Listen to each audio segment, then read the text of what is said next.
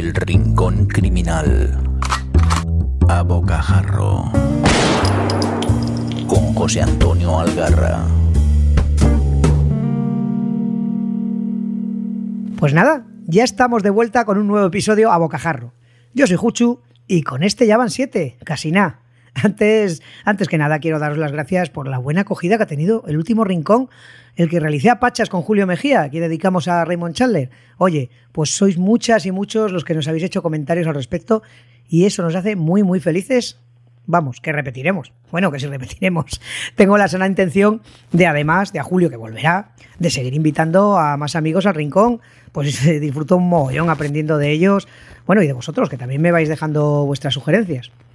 Y hablando de amigos, os traigo a un canario que me tiene loco desde hace ya unos años, Alexis Ravelo y su última creación, Los Nombres Prestados. Mm, Reconozco que actualmente estoy on fire con Chris O'Foot, otra joya de escritor que nos trae Sajalín, pero bueno, también voy haciendo hueco a alguna novedad inexcusable y Alexis lo es. Ahora os cuento. Que Alexis Ravelo es un excelente escritor es algo indiscutible. Que su talento está por encima de géneros también. Evidentemente, su nombre está asociado a la novela negra, pero no solo a ella. Tiene algunas joyas que no entrarían exactamente en esta etiqueta, pero eh, ¿a quién le importa? Su sello de calidad está en todas ellas. Os invito a escuchar mi segundo episodio del Rincón Criminal, que va dedicado a él. Si no lo habéis hecho ya, ya estáis tardando y luego ya volvéis por aquí. Los nombres prestados es una novela negra con tintes de western que tiene una mirada crítica a nuestra historia y una reflexión sobre la violencia, sus motivaciones, sus consecuencias o sobre la posibilidad de alcanzar la redención e incluso el perdón tras una vida marcada por, por esta violencia. Aunque la novela se ubica en una ciudad española inventada, Nido Cuervo, al lector conocedor del autor y su obra le será difícil no pensar en sus Islas Canarias, siempre presentes en sus novelas. Me parece una idea acertada, tanto lo de la población ficticia como sacar de la realidad los actos de violencia ejercida por distintos grupos que son los que marcan el devenir de la historia. Eso nos permite pues centrarnos en, las reflexiones que nos propone Alexis de una forma más desapasionada, alejando el foco, aunque no podamos evitar poner nombre a mucho de lo que, sea, de que ahí se nos narra. Eh, a ver, vamos a ver cómo os cuento de qué va la cosa sin destapar demasiado de la trama. También os digo que Alexis Ravelo no es un escritor nada tramposo.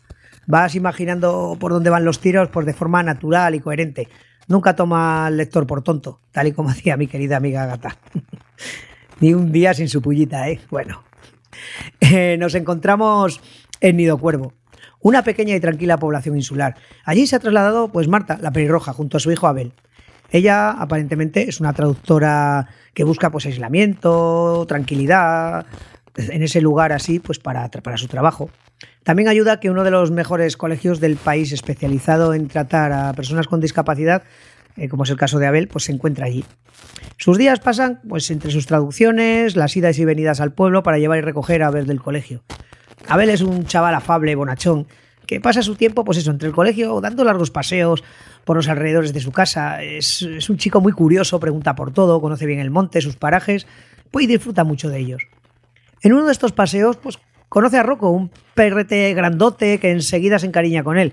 Y junto a Rocco está Tomás, el otro gran protagonista de esta historia. Tomás, pues es un tipo bastante anodino. Al parecer, ha elegido ese lugar pues, para pasar su jubilación, lejos del mundo al ruido, junto a su fiel perrete Rocco. Se está quedando una novela negra un poco rara, ¿eh? estaréis pensando. Bueno, bueno, bueno, bueno, no os precipitéis. Todo esto lo veréis en las primeras páginas de la novela, pero pasan cosas muchas cosas. Como podéis suponer, estas dos almas no se alejan del mundo sin llevar a sus espaldas una pesada mochila. Una mochila llena de violencia y muerte, de la que no les será fácil desprenderse. Por circunstancias que no os voy a contar, entran en escena otros personajes que tienen relación con esta peculiar pareja. ¿Casualidad o destino? Mm, ¿Quién lo sabe? El caso es que en este guiso, que se va cociendo a fuego lento con la maestría habitual del escritor, se va poniendo cada vez más jugoso, ¿eh? Como si de Sol ante el peligro se tratase. Tic-tac, tic-tac. Vamos pasando páginas con el alma en vilo esperando un desenlace que para nada se promete feliz. Como comenté por redes, este es un novelón que entra suave como el ron miel y termina en una erupción de brutal intensidad. Parece que las islas marcan a nuestro querido Alexis. Qué difícil es el arte de cerrar bien una historia, ¿eh? Que se lo digan a Stephen King. Y qué sencillo lo hace parecer a Alexis Ravelo. Nada borra el pecado, pero a veces la redención es posible. No como nos lo venden mojigatos, textos religiosos o los cuentos de hada, sino con sangre, lágrimas y muy poca épica, pero con decencia y humanidad. De esto nuestro canario favorito va sobrado. Qué difícil es tratar temas tan complejos y polémicos con tanto cariño y buen escribir. Como ya tendréis claro, esta historia me ha gustado mucho. Mm, no, igual me estoy flipando, ¿eh? Pero también he querido ver un homenaje a mi queridísimo comisario Costas Jaritos en forma de coche. ¿Eh, Alexis? Ese super y guapo. Una novela negra que da pie a reflexionar y debatir sobre las cosas que importan, pero que además es muy entretenida. Qué bien escribe este tipo, Leñe. Y nada, ya. Espero que, que esto os haya despertado el gusanillo para ir corriendo a por la novela.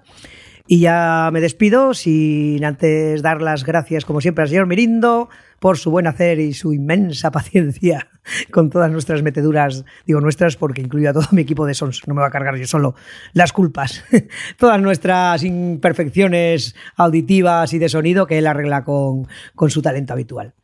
Y además también gracias a todos vosotros, porque seguís estando ahí, seguís eh, escribiéndome, contándome cosas y recomendándome lecturas que yo voy anotando y, voy leyendo poco a poco, porque la pila es inmensa.